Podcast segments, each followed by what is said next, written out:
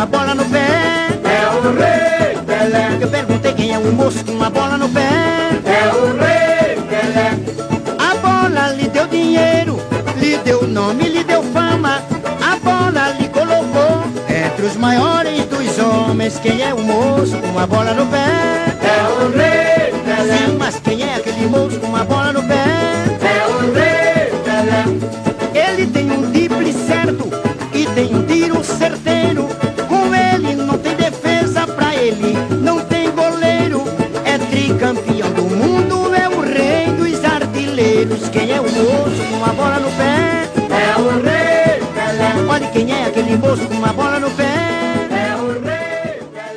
Brasil é a maior potência do futebol planetário. Tem cinco campeonatos do mundo, uma fonte inesgotável de talento e é um candidato crónico à conquista de qualquer prova. Pode nem sempre estar no melhor momento, ter um selecionador controverso, jogadores influentes lesionados, mas a história manda haver sempre muita prudência no momento de prever o que poderá fazer o Screte numa fase final. Nem sempre foi assim.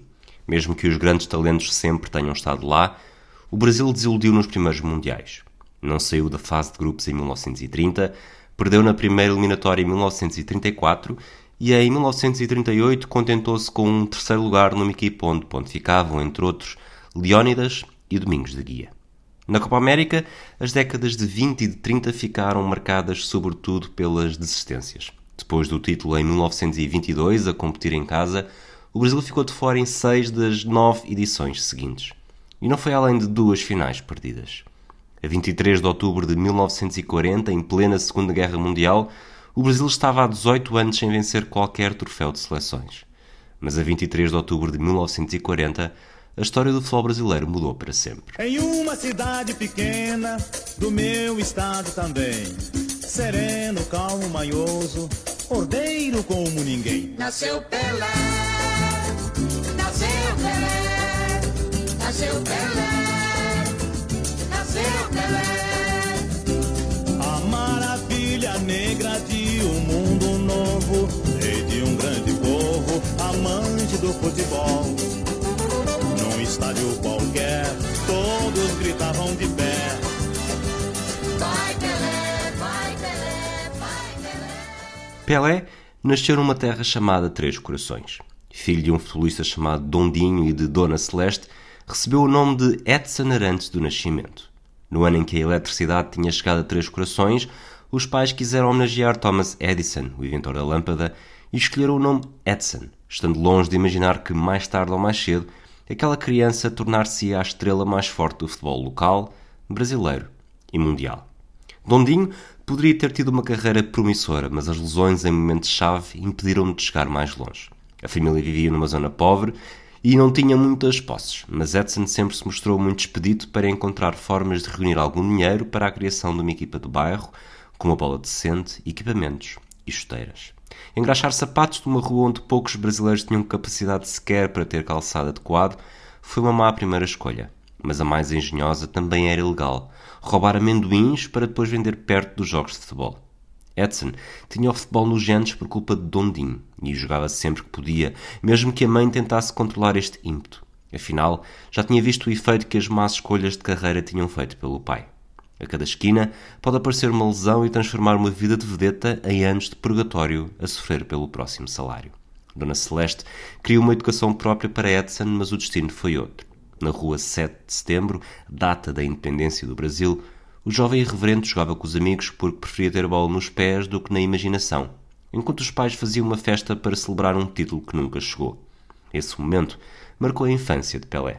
Foi uma Copa que marcou muito na minha vida, porque eu tinha mais ou menos nove anos, né, nove para dez anos, e nós estávamos em Bauru, na festa lá, porque o Brasil vinha ganhando todos os jogos.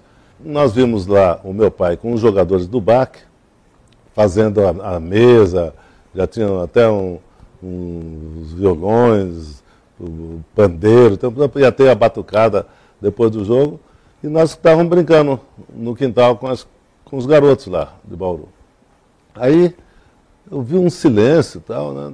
No silêncio eu vi o meu pai, os outros jogadores sentados lá, todo mundo triste. Aí eu falei, pô, o que que houve? O que que houve? Meu pai falou assim, é, perdemos a Copa tal, e começou, começou a chorar, Dondinho. Aí pô, falei assim, ah, pai, perdeu uma Copa, mas não faz mal, não se preocupe que eu vou ganhar uma Copa para o senhor. Edson era cada vez mais Pelé. As suas equipas davam nas vistas, os primeiros patrocinadores começaram a aparecer e chegaram finalmente as primeiras chuteiras para não terem de jogar descalços. Pelé poderia ser jovem e franzino, mas à semelhança do que viria a acontecer em toda a sua carreira, nunca teve problemas para demonstrar que estava à altura dos maiores desafios com maiores adversários. O primeiro passo foi quando começou a jogar no Baquinho, a equipa de formação recém-criada do Bauru Athletic Club, às ordens de Valdemar de Brito. Pelé estava à beira de fazer 14 anos e caiu no goto de um antigo internacional brasileiro, autor de 18 gols em 18 jogos pela seleção. A transição para o Santos deu-se perante a insistência de Valdemar de Brito e a renitência dos pais, sobretudo de Dona Celeste. A verdade é que nos arredores de São Paulo, Pelé mostrou desde o primeiro dia que tinha capacidade para disputar o lugar na equipa principal com jogadores mais velhos, mais experienciados e com provas dadas. A estreia na equipa principal foi simbólica. Deu-se com 15 anos, a 7 de setembro de 1956. O Santos goleou o Corinthians de Santo André por 7-1, Pelé marcou um golo e deu origem a um trajeto meteórico em menos de dois anos que queria ter passagem obrigatória pela Europa. Realmente, jogador com 17, 18 anos, até 20 anos, era muito difícil você ter um espaço, porque era aquela ainda a história de que tinha que ser homem para estar lá, né? Então, para mim, para mim foi mais ou menos uh, fácil eu me adaptar, porque quando teve a Copa Roca, né, antes do, do, da, da, Copa do Mundo 58, teve a Copa Roca e eu fui convocado para jogar a Copa Roca porque eu tinha um torneio Santos e Vasco no Maracanã e nós, os jogadores do Santos foram para lá e nós jogamos nesse torneio e eu fui um dos jogadores do Santos. Jogamos com a camisa do Vasco e no torneio nós fomos muito bem, ganhamos o torneio, um torneio internacional e aí, na, na, época, o técnico era o Pirilo, técnico da seleção brasileira, me convocou, falou, pô, chama aquele garoto lá. Então, eu fui me adaptando, apesar de que, mesmo quando eu cheguei lá na Suécia, para mim era um sonho estar lá, né? Poxa, eu achava que eu estava sonhando. Pelé estreou-se pela seleção em julho de 1957 contra a Argentina. Voltou a marcar na estreia e, quando chegou à fase final do Mundial de 58, na Suécia, com apenas 17 anos, já tinha cinco jogos pela Canarinha. Apenas oito anos depois de ter prometido que um dia iria vencer o um Mundial de Futebol para oferecer ao pai, Pelé estava finalmente em posição de o conseguir, numa equipa orientada por Vicente Feola e com jogadores conceituados como Nilton Santos, Djalma Santos, Didi, Zito, Garrincha e Vavá. O sonho podia ter caído pelo caminho. Pelé lesionou-se num jogo de preparação e esteve perto de falhar a viagem para a Suécia. E mesmo na Europa teve de esperar pela sua oportunidade. Quando esta chegou, como sempre, Pelé não desperdiçou. Era sempre como um lance de baliza aberta. Aos olhos de Pelé, bastava encostar. O gol, o gol da, da, da minha estreia, que, que foi contra o País de Gales, né, foi o primeiro gol, foi onde me deu confiança, porque os primeiros jogos, como eu tinha saído com o joelho machucado daqui, os primeiros jogos eu não joguei, porque eu estava me preparando. Jogou Vavá, né? Jogou... E eu, quando entrei, eu já fiz o gol né, contra o País de Gales. Então aí me deu confiança, porque quando eu saí do jogo, pô, o Brasil ganhou, já estava perto da classificação. Então esse foi o que me deu confiança. Mas realmente o que marcou mais mesmo foi da final. A fase eliminar não deixou dúvidas. Just Fontaine pode ter sido o melhor marcador do torneio com 13 golos, mas nenhum jogador foi tão influente como Pelé. Decidiu nos quartos de final com o único gol do encontro contra Gales, fez um hat-trick nas meias finais contra a França e na final com a Suécia não só aumentou a conta com mais dois golos, como conseguiu uma das jogadas mais brilhantes de toda a história das finais. O mito tinha nascido. Edson antes do nascimento era Pelé. Pelé era a maior estrela mundial. Tinha 17 anos, levava o Brasil às costas, cumprira a promessa que fizera ao pai e fora decisivo para o primeiro título do secreto. O rapaz, com o nome de inventor da lâmpada, acabara de cozer a primeira estrela para o topo do símbolo da federação. O Mundial 58 foi também a fase final em que o número 10 na camisola ficou definitivamente associado a algo mítico. Não existia ainda essa, essa coisa da, da mística da camisa número 10, não tinha. E como eu não fui o jogador que saiu daqui do Brasil como titular, então eu, eu jogava como, coincidentemente, eu treinava com a camisa número 8, que era a camisa que eu jogava no Baquinho, em Bauru, antes de vir para o Santos era a número 8. E aí chegou lá, no, no, no sorteio né, da, da, da FIFA, aí caiu a camisa número 10 para mim. Mas naquela época ninguém se preocupava com isso. Depois dessa Copa, aí sim, aí porque foi o garoto mais novo, foi a sensação, o Pelé, né? Então a número 10 passou a ser referência. Então tem muita gente agora até que tem preocupação depois, né? Você viu o próprio Romário falando, não, vou jogar com a 11, não tem responsabilidade. Mas realmente, antes da, da, da Copa né, de 1958, eh, não existia. Pelé regressou ao Brasil como herói nacional. O Maracanãs ainda estava muito fresco na memória coletiva e agora tinha acabado de ser um adolescente incapaz de compreender verdadeiramente o que se tinha passado em 1950 a restabelecer o orgulho de um país com uma extrema necessidade de sentir validade. O estatuto de Pelé imortalizava-se a cada ano que passava e as referências ao rei começaram a surgir na música brasileira.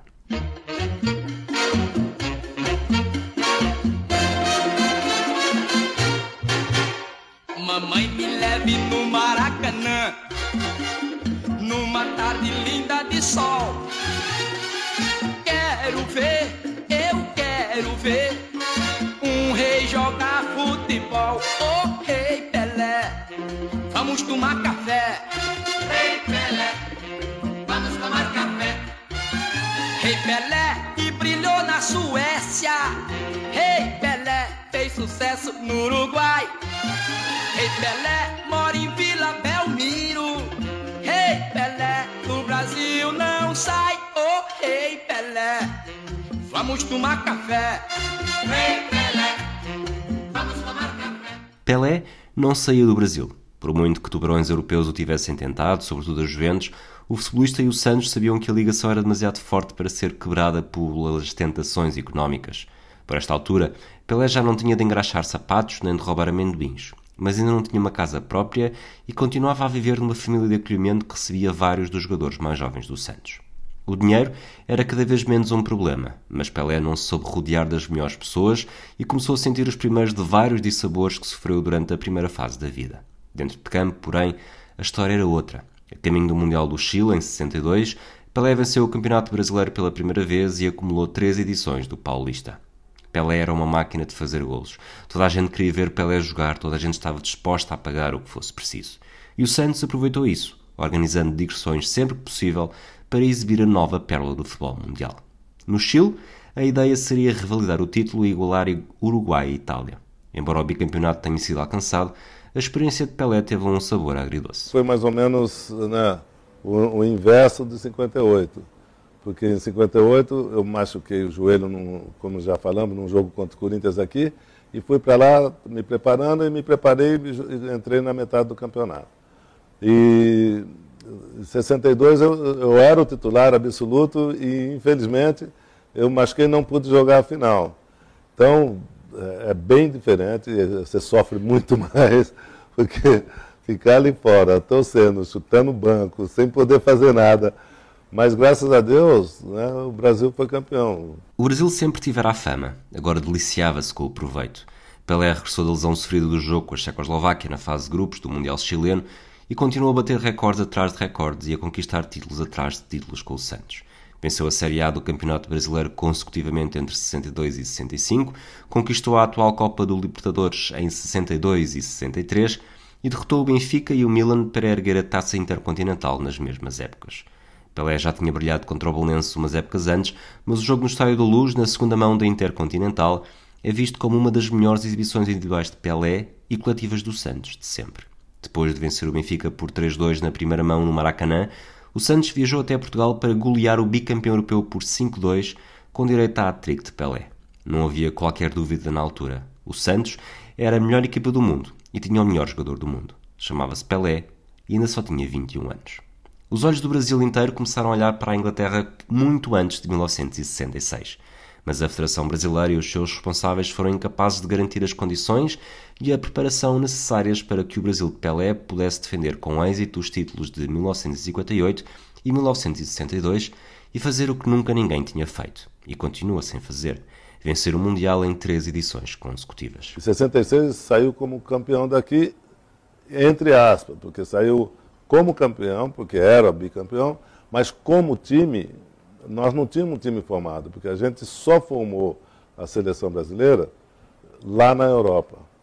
Infelizmente, teve jogadores que estavam já parando, né? alguns jogadores que já estavam no, no, no fim da carreira, e alguns estavam voltando, e a preparação ficou uma preparação meio confusa, não tinha uma equipe formada, nós saímos com quatro equipes aqui para a Europa, e chegou lá em 66, na, na, na Inglaterra, o nosso time não estava bem engrenado como nas outras Copas, infelizmente, e perdemos a Copa. Então, aí sim, e além de ter perdido a Copa, eu tive a contusão. O Brasil desiludiu e foi eliminado na fase de grupos.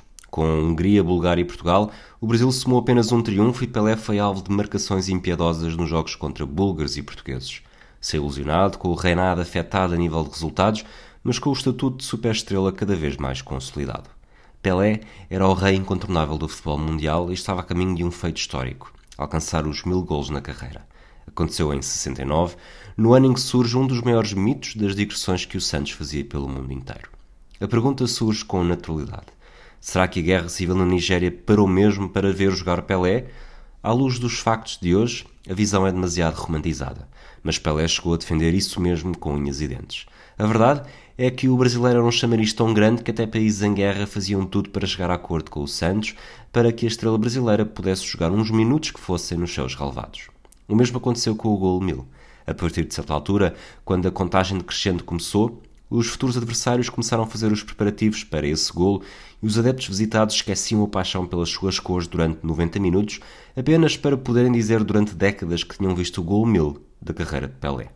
As desilusões somaram-se, inclusive, quando já com 999 golos marcados, Pelé terminou o encontro a jogar como guarda-redes, perante a lesão do titular. Para o astro, esta não era uma novidade. É o próprio garantir na autobiografia que sempre gostou de ir à baliza, mesmo quando era criança, e que era guarda-redes de reserva tanto no Santos como na seleção brasileira, sobretudo numa altura em que ainda não havia substituições. Diz o destino que o gol mil surgisse no maior estádio do Brasil contra o clube de coração de Pelé. Não, não. O, o, time de meu coração sempre foi o Vasco. Eu gostei muito do Vasco, gosto muito do Vasco, entende? E o Corinthians, não tenho nada contra o Corinthians, entende? Mas não era. O, o meu irmão, inclusive, quando a gente jogava botão, às vezes, sobrava, às vezes, é, o nome do, do, do Palmeiras ou do Corinthians, e o meu irmão sempre pegava do Palmeiras, ele era palmeirense. Às vezes eu joguei, entende, quando garoto, com o time de botão, o nome Corinthians. Mas se eu tivesse que escolher, na época eu escolheria Vasco. Aconteceu a 19 de novembro de 1969 e qualquer descrição que se possa fazer do momento soará a pouco. Mas ficam alguns dados antes de ouvirmos todos aqueles minutos entre a marcação do penalti, os gritos da bancada, o golo e a forma como os colegas do Santos aguardaram na linha de meio campo enquanto Pelé festejava com uma camisola do Vasco com o número 1000 nas costas que lhes tinha sido oferecido pelo adversário. passa mil gols. O lançamento é feito, vai lá Pelé. É pênalti! É pênalti, não há dúvida! É pênalti, não há dúvida! Vamos lá, Geraldo, é pênalti? Não gostei. Eu, a minha opinião, senhores me desculpem, não é agora muito válida. É a torcida toda, ouçam só a torcida toda.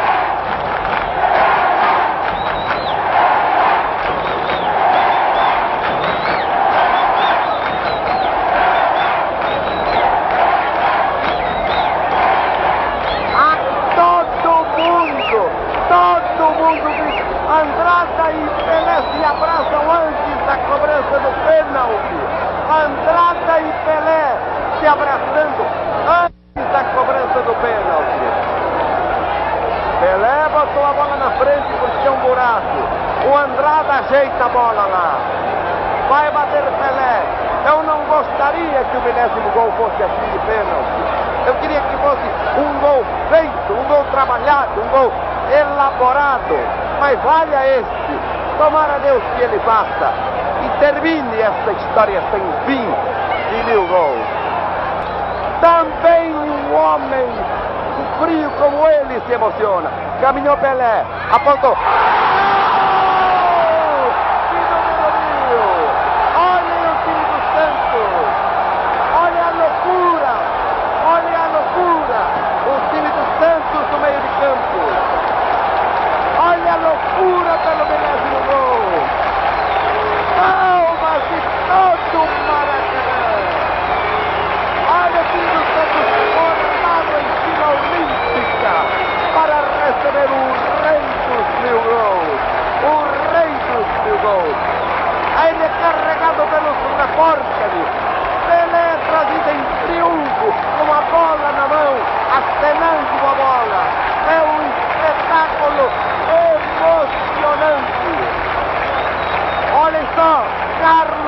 Roberto, o capitão, vai buscar Pelé.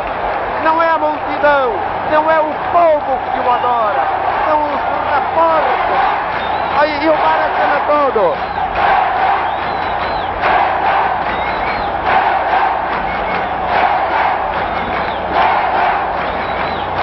Vejam os senhores, o povo que não tem acesso a ele, o povo que não pode chegar a ele, o povo então só tem um meio de comunicar-se com ele, pelo seu nome, ovacionando, os outros não, repórteres, fotógrafos, radialistas, e agora o time do Santos formado, e ele dá um pulo em cima do primeiro, agora o time do...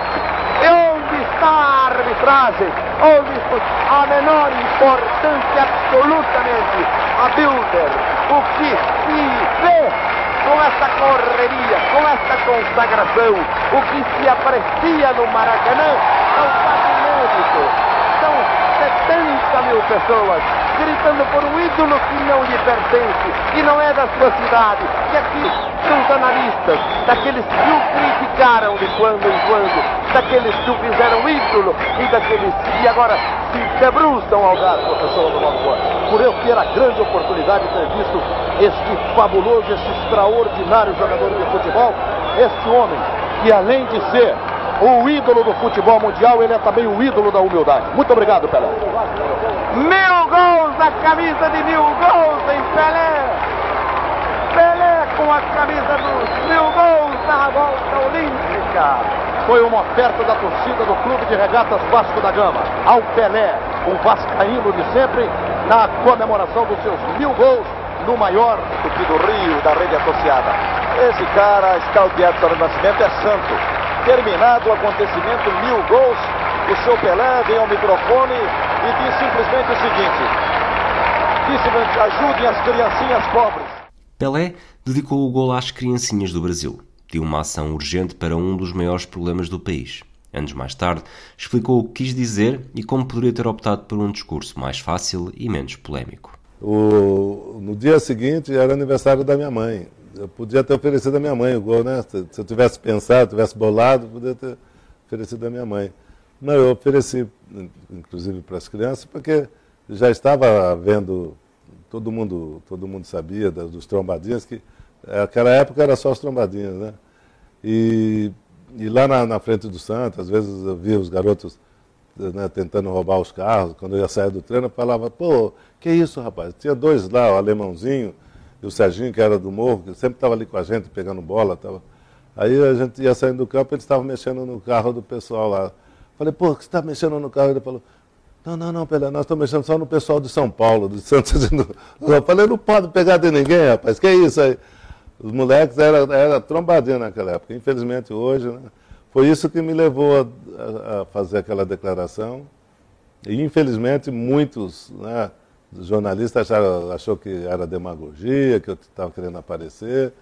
Você vê, infelizmente, se tivessem tomado atenção, hoje a gente não tinha tanta violência, tanta criminosa, as cadeias não estariam tão cheias. Um novo ciclo de quatro anos estava prestes a chegar ao fim e o Mundial do México começou a surgir no horizonte dos brasileiros.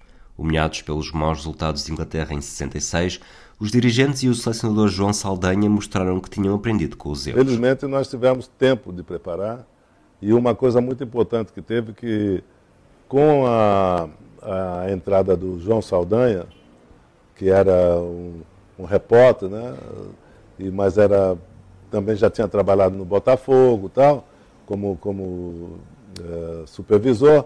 Então ele, ele foi um técnico interino da seleção. E, e ele, ele chegou, muita gente acha que, que, que foi que ele era, que ele era ditador, né? mas não era verdade, ele era jornalista, ele era muito gozador e tal. E ele fez uma coisa que eu achei que foi a, a principal coisa para a nossa, nossa equipe de 70. Ele falou, olha, não vamos levar quatro equipes como foi levada para a Inglaterra, para a Europa na Copa de 63. Nós vamos pegar as duas equipes melhor do Brasil e vamos fazer um combinado. E depois nós vamos mexendo de acordo com a necessidade. E foi isso que ele fez. Ele pegou o Santos e o Botafogo na época, que eram as duas melhores equipes, e depois enxertou com o Cruzeiro, que tinha, tinha um timaço também, que foi o Tostão, né? o Dirceu Lopes esteve lá, mas acabou no, não jogando. O Piazza, que era o meio de campo na época, estava muito bem, acabou jogando de quatro zagueiros. Então montou uma equipe que já mais ou menos conhecia, porque muita gente, os entendidos brasileiros, na época eles diziam assim, pô, o Pelé é o número 10 no Santos, o Tostão é o número 10 no Cruzeiro, o Rivelino é o número 10 no, no, no Corinthians, né? Falou, pô, não, não vai dar para jogar. O Gerson é o número 10 no Botafogo. Como que vai botar pô, só o número 10 junto? É uma loucura tal. Você vê. E chegou lá, deu tudo certo. Poxa, a gente jogava por música, a gente já, já nos conhecíamos, né? A, a eliminatória foi praticamente invicta, nós ganhamos, fomos, né, classificamos com a equipe com pouca mudança.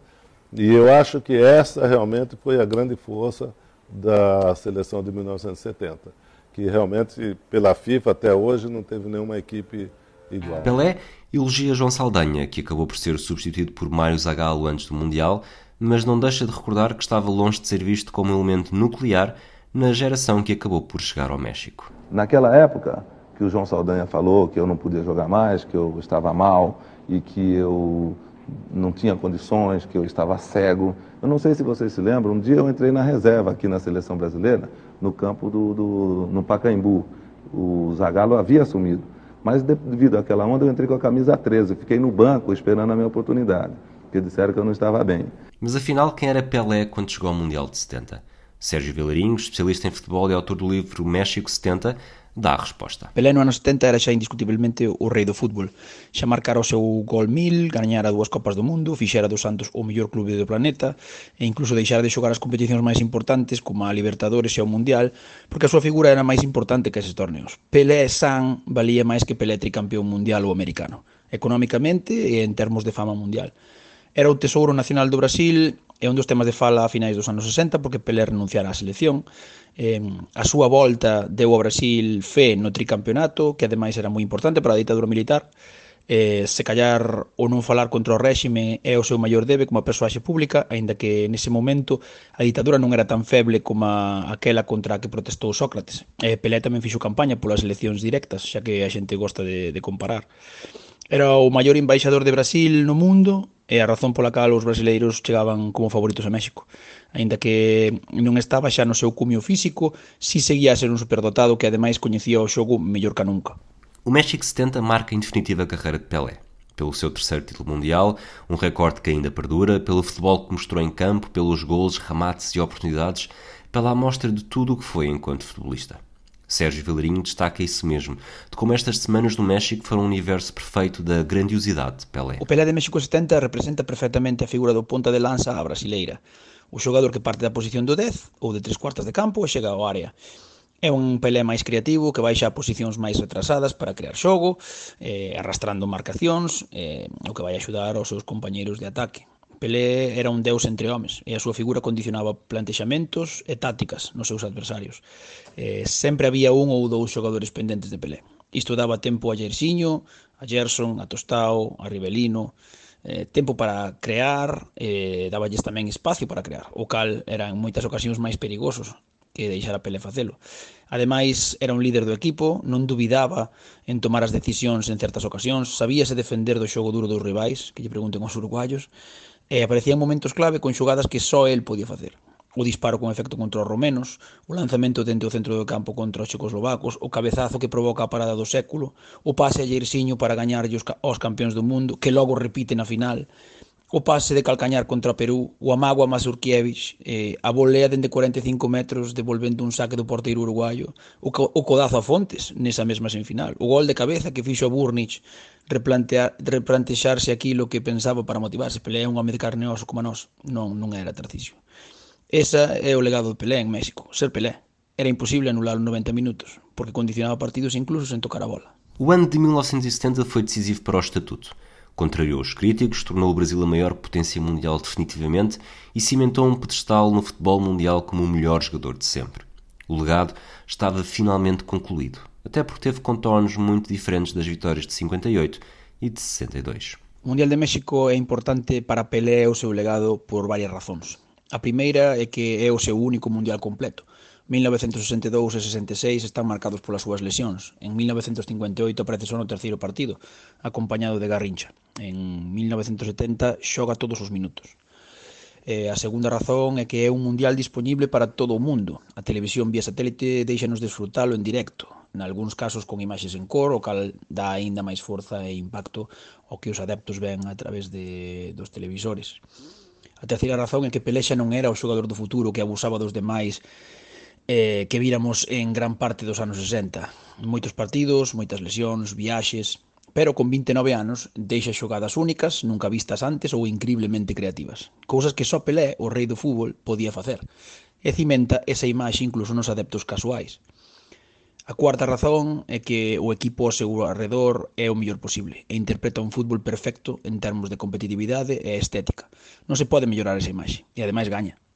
E a última é que é o derradeiro mundial da súa carreira. Remata no máis alto Esa é a imaxe de Pelé que queda na memoria de millóns de persoas. Único e invencible. Indiscutible rei.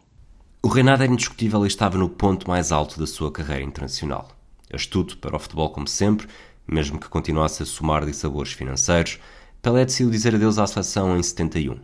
Queria acabar em alta e não correr o risco de a fase final na RFA ser um fiasco à imagem de Inglaterra em 66.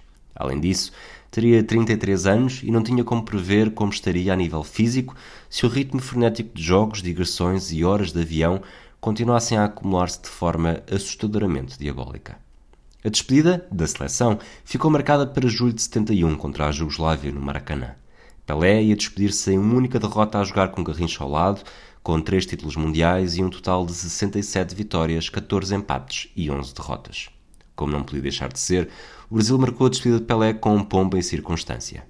Era o adeus à seleção de um verdadeiro mito, o homem que tinha transformado um pobre cheio de esperança num rico repleto de confiança.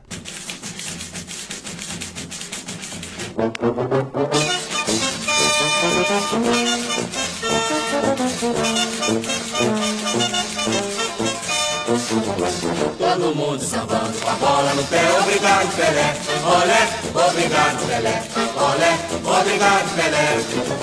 Todo mundo sambando com a bola no pé, obrigado Pelé, olé, obrigado Pelé, olé, obrigado Pelé. É a glória do sempre humilde, sempre igual, negão, tricampeão ao natural, juntou e só que vou fez mais de mil Levou até na história do Brasil O Os tempos no Santos também estavam a chegar a um fim. Pelé negociou com a direção um novo contrato, já a prever que o adeus seria inevitável. Os clubes estrangeiros começaram a cercar Pelé, mas o astro brasileiro sabia claramente que o seu ciclo tinha terminado. Eu comecei a ter uh, propostas de equipes da Europa, do Real Madrid, do Inter, do Juventus da Itália, o Emílio Ascárraga do México para o América. Enfim, muitas equipes vinham me fazer proposta. Eu não quis jogar em nenhuma dessas equipes porque eu achava que, deixando de jogar no Santos, onde o futebol aqui no Brasil, é, igual a, na Itália, igual à Europa, igual a qualquer outro lugar do mundo onde se joga futebol há muito tempo. Então, eu falei, vou voltar a jogar num desses países? Assinar pelo Cosmos de Nova Iorque em 75 não foi, portanto, na opinião de Pelé, um regresso ao futebol. O que estava em causa era completamente diferente. Pelé sentia-se mais um embaixador e consultor do que um futebolista em atividade. Apareceu a oportunidade de ir aos Estados Unidos. Juntou-se um monte de, de, de coisas. A oportunidade de dar um bom estudo aos meus filhos, a oportunidade que eu tive de aprender e de estudar, a oportunidade de dar um pouco de tranquilidade a minha, a minha família, a minha mulher. E juntando com isso, o que eles iam me oferecer monetariamente com respeito às publicidades, entendeu? ao uso da marca Pelé, falei, bom, é uma, é uma boa aí. Independente disso, o futebol nos Estados Unidos era um futebol praticamente amador, como todos sabem. Jogando só cinco meses por ano, não disputando nenhum título internacional, jogando só os campeonatos de lá, eu achei que de, deveria, entende, ajudar o futebol lá nos Estados Unidos. Graças a Deus eu consegui. Mas na época, entende, eu tinha muita confiança que pudesse ajudar de alguma, de alguma maneira. Para mim, particularmente, eu acho que não foi uma volta ao futebol. Em 1977, porém, depois da experiência em Nova York, Pelé disse adeus definitivamente. Sentia-se completo, sentia que tinha desempenhado um papel importante no desenvolvimento do soccer e estava a caminho dos 37 anos. Estava na altura. Eu deixei de jogar porque eu acho que é muito importante a pessoa saber onde se retirar, não só no futebol. Em todas as profissões é importante o homem saber se retirar, entende? Então eu achei que esse era o momento. Depois de tudo que eu fiz e consegui, graças a Deus e graças à ajuda de muita gente nos Estados Unidos, não só para mim, porque eu acho que o Brasil também foi muito beneficiado nisso, entende? Com tudo que aconteceu nos Estados Unidos. Então achei que era o momento de parar. A despedida envolveu uma vez mais a camisola do Santos, o clube que lhe tinha dado tudo enquanto futebolista. Eu senti, naturalmente, todos sabem que senti, entende? E adoro o Santos. A minha escolha foi o time do Santos para fazer a despedida, porque a ideia do, dos dirigentes americanos era pegar uma equipe do resto do mundo, pegar um goleiro bom de cada parte do mundo, fazer aquela seleção mundial que fazem normalmente e fazer a despedida de Pelé com o Cosmo.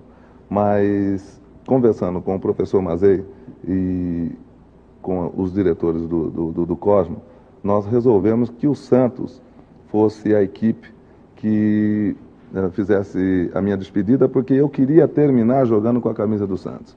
Apesar de ter sido tratado tão bem, eu poderia dizer, tão bem como fui tratado no Santos. Eu fui tratado no Cosmo e lá nos Estados Unidos tão bem como eu passei todos os meus 20 anos, meus 18 anos de Santos. E apesar disso, eu pedi para terminar com a camisa do Santos. E graças a Deus eu consegui terminar jogando meio tempo com a camisa do Santos. Então eu comecei no Santos e terminei o meu futebol no Santos. Pelé terminou a carreira com três títulos mundiais, seis campeonatos brasileiros, dez paulistas, dois sul-americanos e dois intercontinentais. Além disso, marcou mais de 1.200 golos, fez mais de 1.300 jogos e acumulou distinções individuais que encheriam uma enciclopédia. Mas em momento algum venceu uma bola de ouro. Na altura, o prémio estava reservado a jogadores europeus. Miguel Lourenço Pereira, comentador residente do Matraquilhos, olha para o passado e faz um exercício de revisionismo histórico para perceber quantas bolas de ouro poderia ter conquistado. Quando o Bola de Ouro cumpriu 60 anos, a France Futebol decidiu fazer um exercício de revisionismo histórico, muito provavelmente com problemas de consciência, sobre ter entregue um prémio considerar o melhor jogador do mundo e esquecendo os futebolistas não europeus durante várias décadas. Nesse exercício de revisionismo, uh, entregou sete edições hipoteticamente a Pelé. Provavelmente seja um exagero. Uh, o gênio brasileiro uh, foi o melhor jogador do mundo durante 12, 13 anos e sobre o conceito atual de como o prémio é entregue provavelmente até poderia ter ganho em todos os anos, mas nos conceitos em que o prémio foi atribuído historicamente, que valorizava muitíssimo os títulos coletivos, até pela dificuldade em ver tanto futebol como se vê hoje, o mais correto seria dizer que Pelé merecia ter vencido cinco bolas de ouro nesse período que vai desde 1958 a 1970 tanto nesses dois anos, que são os anos da sua, do seu aparecimento e da sua consagração nos campeonatos do mundo da Suécia e do México, como também em 1960 e 1961 porque são os anos em que consagra o Super Santos e onde Pelé tem as cifras goleadoras mais arrebatadoras. E claro, 1963, que é provavelmente o seu melhor ano como jogador de futebol, o ano em que o Santos volta a conquistar tanto a Libertadores na Bombonera, como ganha também uh, a Taça Intercontinental ao AC Milan pela segunda vez, e que definem o Pelé como o jogador mais completo da sua geração e provavelmente um dos futbolistas mais completos da história. A França Futebol dar-lhe o prémio de 59 e de 64, mas acho que tanto Di Stefano no primeiro ano como Luís Soares no segundo teriam sido vencedores mais meritórios, mas o que deixa evidente é que numa época uh, que vai pouco mais além de, de uma década, Pelé foi uma figura absolutamente consensual, um jogador absolutamente intocável, e se o critério na altura de atribuir os prémios incluísse jogadores não europeus e fosse dado da mesma forma que tem sido nos últimos 15 anos com Cristiano e Messi, muito provavelmente Pelé teria entre 5, inclusive 6 ou 7 ou 8 bolas de ouro, porque realmente foi o jogador que definiu uma geração. Quando Pelé terminou a carreira, apenas três jogadores tinham vencido a bola de ouro em mais do que uma ocasião. Di Stefano em 57 e 59, Beckenbauer em 72 e 76 e Johan Cruyff em 71, 73 e 74. Pelé seria definitivamente o melhor jogador do mundo também nesta contabilidade e só viria a ser superado pela bicefalia que marcou a última década por culpa de Messi e de Ronaldo. Pelé era uma máquina de fazer golos, de ganhar títulos, de receber distinções e de fazer dinheiro. Mas em 1977 era o próprio a dizer que não recebia nem um décimo daquilo que os jornais diziam. É uma boa pergunta. Primeiro que eu gostaria de ter ou de ganhar uh, talvez 10%, 5% do que dizem que eu ganho. Que quando vão contando uma coisa, sempre aumenta. Aquele caso, quem conta um ponto, aumenta um, quem conta um conto, aumenta um ponto. E na realidade eu não tenho tanto dinheiro assim. Eu tive a oportunidade de fazer bons negócios. Fora do futebol, eu ganhei talvez uh, duas ou três vezes mais que no futebol, com publicidade e tudo, mas não ganhei tanto dinheiro como falo. O dinheiro para Pelé sempre foi um problema. Ganhava pouco quando começou, fez maus negócios e confiou nas pessoas erradas quando começou a receber mais, e talvez por isso sentiu sempre na obrigação de explorar ao máximo a sua imagem comercial. Era uma figura do sistema. Foi o braço direito de João Avelange na candidatura do brasileiro à presidência da FIFA, fazendo campanha sobretudo nos países africanos. Escolheu o Cosmos pelos contratos publicitários e nunca deixou de dizer não a uma proposta desde que acreditasse no produto. Era aí que traçava a linha. Foi isso que o fez recusar sempre ser a cara de marcas de tabaco e de álcool, por exemplo. O povo que o via como um herói começou a vê-lo cada vez mais como uma figura do sistema. Os pobres não compreendiam o comportamento de Pelé em questões tão importantes como o racismo, mas Pelé sempre se defendeu garantindo duas coisas. O problema não era tão grave como em outros países e que era mais importante mudar por dentro do que fazer campanha por fora. Eu acho que o negro, o, o branco, se ele for um homem, entende? se ele tiver o seu comportamento exemplar, ele não precisa ser ninguém, porque o que a gente tem aqui no Brasil é mais um preconceito social, não racial como é nos Estados Unidos, como é uh, na, na, África do Sul, por exemplo.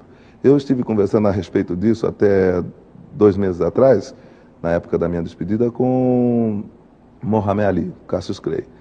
E, e ele estava perguntando como que era o Brasil. Eu expliquei a ele que o Brasil era, ele já teve aqui, mas que não era como os Estados Unidos, que a gente não sentia aquele problema que ele sentiu desde criança, aquela separação de negro não poder brincar com branco e de não poder ir no mesmo colégio, não poder pegar o mesmo ônibus. Graças a Deus nós não temos isso aqui. Eu, por exemplo, fui criado em Bauru, em Minas, com branco, com preto, em Santos, na praia, e a gente vê essa mistura aqui.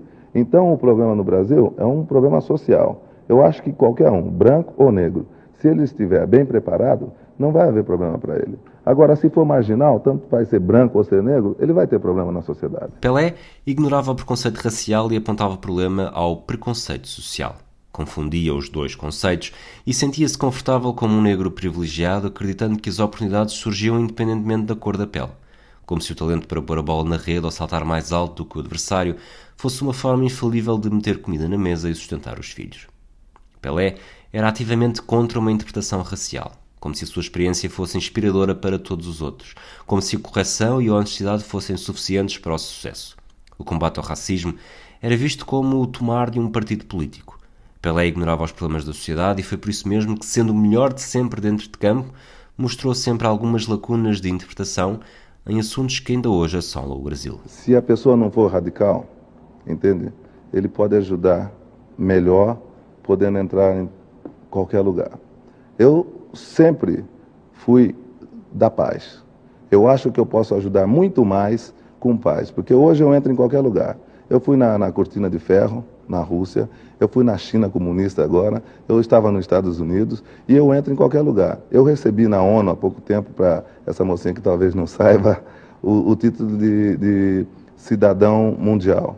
Isso é uma coisa que não é qualquer um que recebe. Agora, para receber esse título e para ir nos Estados Unidos fazer o que eu fiz, eu não mudei a minha cor. Eu estava lá como negro.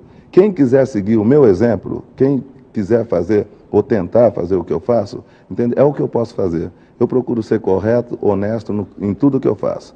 Eu acho que o que eu tenho que fazer é unir, nunca dividir. Entendeu? Eu não preciso pegar a bandeira e dizer, não, eu sou do lado dos pretos, aí eu vou ter problema com os brancos e não vou poder fazer nada nem pelos brancos e nem pelos pretos. É o mesmo caso política. Depois que você tomar um partido, aí o outro partido sempre fica com raiva. Eu acho que o importante é a gente ter confiança naquilo que faz, acreditar na pessoa. Eu acredito em mim, entende? Eu acho que o que eu venho fazendo, sem tomar partido, eu estou ajudando muito mais do que se eu começar a criar problema para os dois lados. Então, a minha maneira de ser, eu vou procurar trabalhando, eu vou procurar continuar trabalhando, vou procurar continuar uh, tentar fazer com que, em primeiro lugar, a minha pessoa seja continue sendo respeitada. E segundo lugar, que o Brasil seja um país respeitado porque acredita no Brasil. E terceiro lugar, que a gente no futuro não se preocupe em ver preto ou branco. Manuel Neves é português de nascimento e argentino de mundial, mas não tem dúvidas no momento de fazer a comparação que marcou o século XX. Comparando futebolisticamente Pelé e Maradona, e aqui vou-me cingir apenas ao futebolisticamente, eu teria que preferir por uma pequenina margem Pelé. E digo isto por dois argumentos. Ou seja, considerando que estiveram os dois lá em cima, no, no pico mais alto de todos, onde depois só um terceiro, uh, uma terceira pessoa uh, chegou, e estou a falar obviamente de Lionel Messi, uh, Pelé esteve, comparando com Maradona, esteve lá mais tempo, ou seja, é um jogador que atinge um primeiro pico uh, como adolescente e atinge depois ainda um segundo, já depois de várias lesões, uh, sendo o mestre principal de uma das principais seleções de sempre, ou seja, o Brasil de 1970. Pelé é o melhor jogador de sempre dos campeonatos do mundo e os campeonatos do mundo, sobretudo naquela altura, eram o, o pináculo do futebol, era onde se reuniam os melhores jogadores e tem essa primeira vantagem em relação a Maradona. A segunda, eu consideraria o número de golos, porque apesar de jogarem em posições ligeiramente diferentes, o que o número de golos da carreira de Pelé reflete é uma eficácia extraordinária que, que a sua técnica dava, ou seja, o Pelé era um jogador que fazia tudo bem e fazia tudo bem com um propósito e com o propósito maior do golo. Ou seja, estar bem de pé direito, estar bem de pé esquerdo, fazer as melhores fintas, mas sempre com o intuito do golo. E uh, quem me ouve agora parece que Maradona era um jogador apenas brincar na areia, não era nada disso. O que eu estou a dizer é que Pelé era ligeiramente, eu diria, que os números mostram uma eficácia mais duradoura e se calhar mais duradoura no tempo. E considerando apenas estes dois aspectos, eu diria que futebolisticamente Pelé esteve ali um nadinho acima de Diego Armando Maradona. Por outro lado, Manuel Neves destaca precisamente que Maradona sempre representou aquilo que Pelé nunca quis abraçar para evitar criar problemas que lhe trouxessem dissabores. Noutro plano, considero Diego Armando Maradona superior a Pelé. Maradona é um jogador que eu diria mais literário. É um jogador que vai ganhar sozinho uma guerra com uma bola de futebol. É um jogador que se politizou ao contrário de Pelé, ou Pelé ter-se-á deixado politizar de uma maneira passiva pelo lado do sistema, ao contrário de Maradona que sempre, sempre foi um jogador mais do povo e sempre foi um jogador uh, que simboliza a resistência, era um jogador com inimigos, era um jogador que jogava uh, contra tudo e todos, e isso conferiu-lhe uma aura que é diferente da de Pelé, talvez até menos unânime, mas de outra maneira mais grandiosa, ou seja, do jogador capaz de superar tudo, sem qualquer obstáculo, uh, sem nunca ser adotado pelo sistema. E isso é um dos grandes aspectos que Maradona está acima de Pelé. Pelé foi adotado pelo sistema. Ter exercido o cargo de Ministro do Desporto do Brasil durante a década de 90 é um exemplo claro. Pelé tinha tudo para ser uma bandeira negra, mas sempre o recusou. Pelé foi um exemplo em todo o mundo, sobretudo em África, mas também em Portugal no período pós-descolonização. Nuno Madureira dá a sua opinião sobre a importância absoluta que Pelé desempenhou nas várias dimensões, dentro e fora de campo. A importância de Pelé na forma como se conta a história do, do futebol começa na cor da pele. Ele aparece num contexto pós-colonial em que novos países, africanos e não só, lutam pela independência, conquistam-na. E mesmo não fazendo muito por isso, ele torna-se, um pouco como Muhammad Ali, um símbolo dos, desses novos tempos. É o exemplo supremo de miúdos pobres, eh, periféricos, negros, eh, num país onde a enorme tensão racial foi e continua a ser, eh, ainda hoje, encoberta por uma, uma capa de leveza e de, e de boa disposição. Isso repercutiu em todo o lado e também de forma evidente nos primeiros anos de Portugal, depois da descolonização. E daí também o ressentimento que o final de carreira do, do Pelé nos Estados Unidos e tudo o que ele fez a seguir, como o poster boy da Mastercard e uma série de coisas, uh, provocou em muitos dos, dos seus fãs mais politizados. essa contradição nunca foi completamente resolvida na apreciação de Pelé.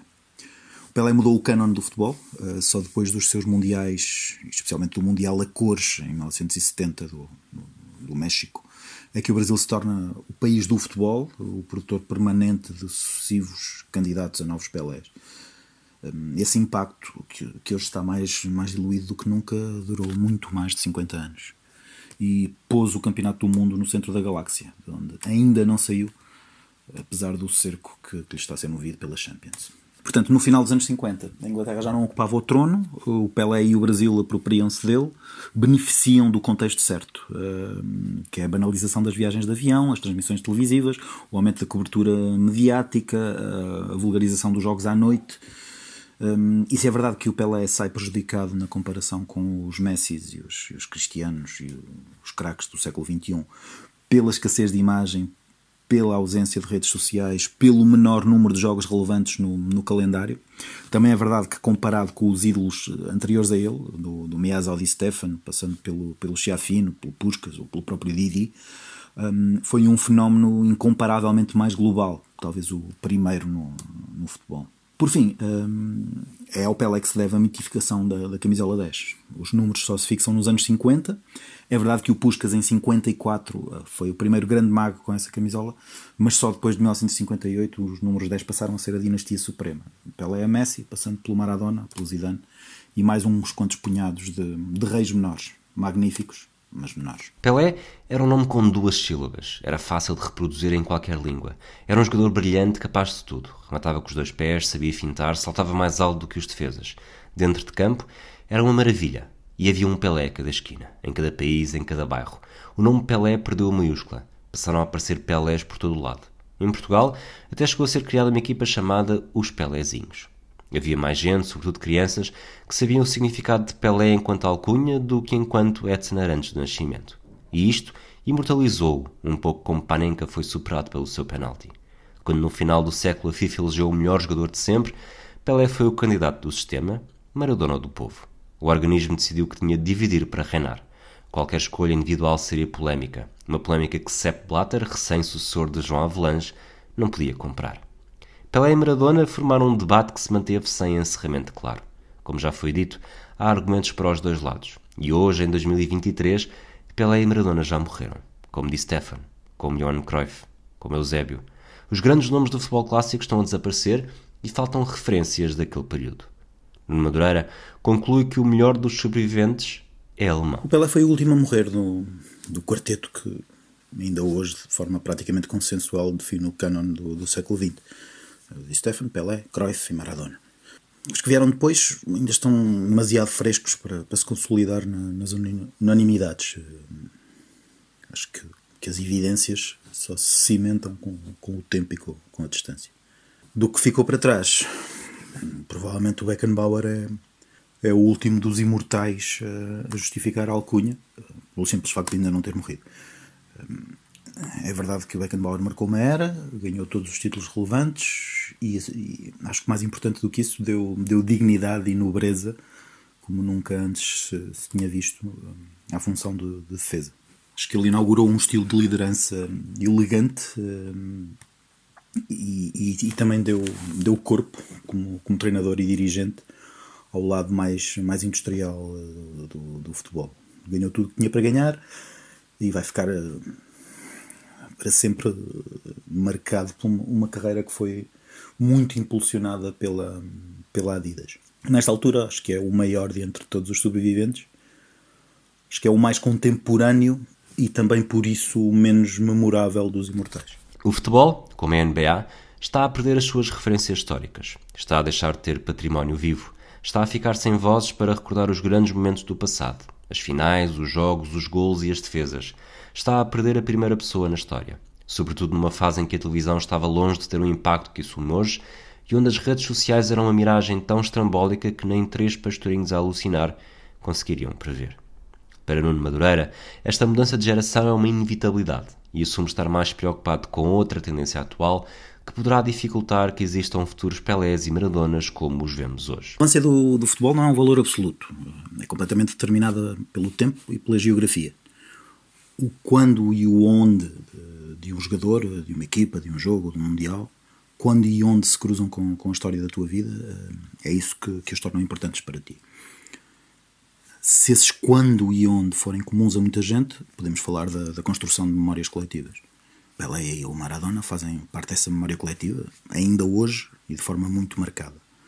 Basta ver como a campanha da, da, Argentina, em especial eh, por parte dos adeptos, foi encenada como uma passagem de testemunho entre o Maradona e o Messi, no campo, nos cânticos, nas imagens, nos cartazes, etc.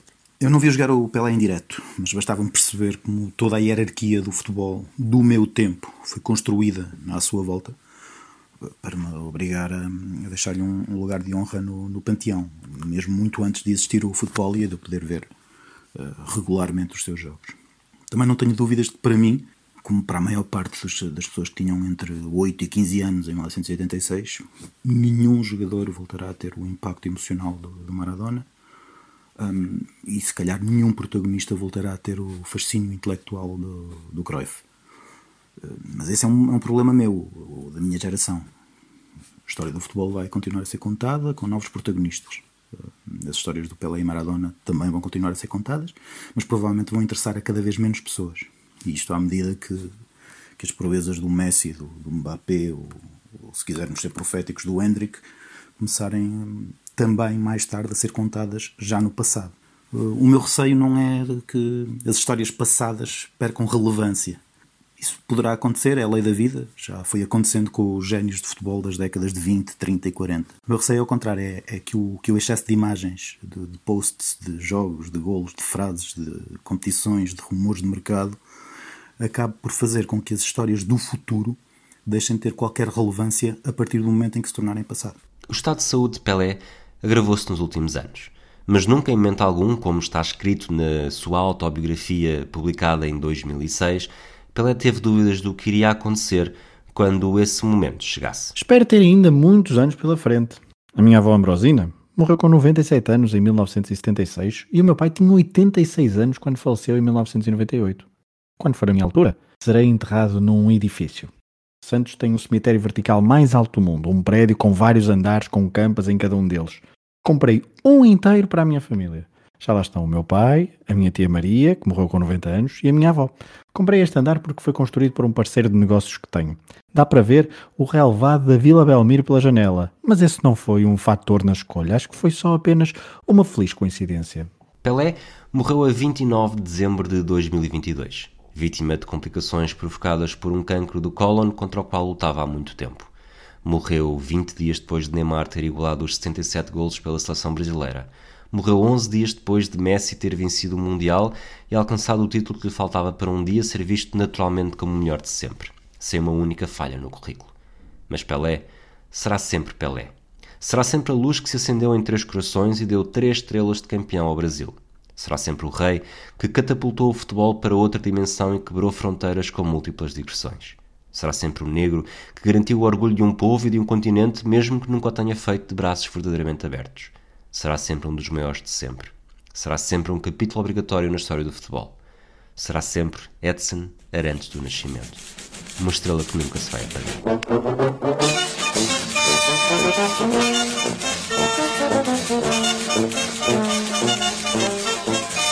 Todo mundo sambando com a bola no pé, obrigado Pelé, olé, obrigado Pelé, olé, obrigado Pelé. Todo mundo sambando com a bola no pé, obrigado Pelé, olé, obrigado Pelé, olé, obrigado Pelé. É glória do sempre humilde, sempre igual, negão, tricampeão ao natural, chutou só que vou fez mais de mil. Levou até na história do Brasil. O quê? Todo mundo sambando com a bola no pé, obrigado Pelé, olé, obrigado Pelé, olé, obrigado Pelé. Todo mundo sambando com a bola no pé, obrigado Pelé, olé, obrigado Pelé, olé, obrigado Pelé. Você tem o seu clube, eu tenho o meu, esquece, cada país possui o seu, mas quando Pelé balança o marcador, E todo mundo grita o torcedor. De pé! De Pelé!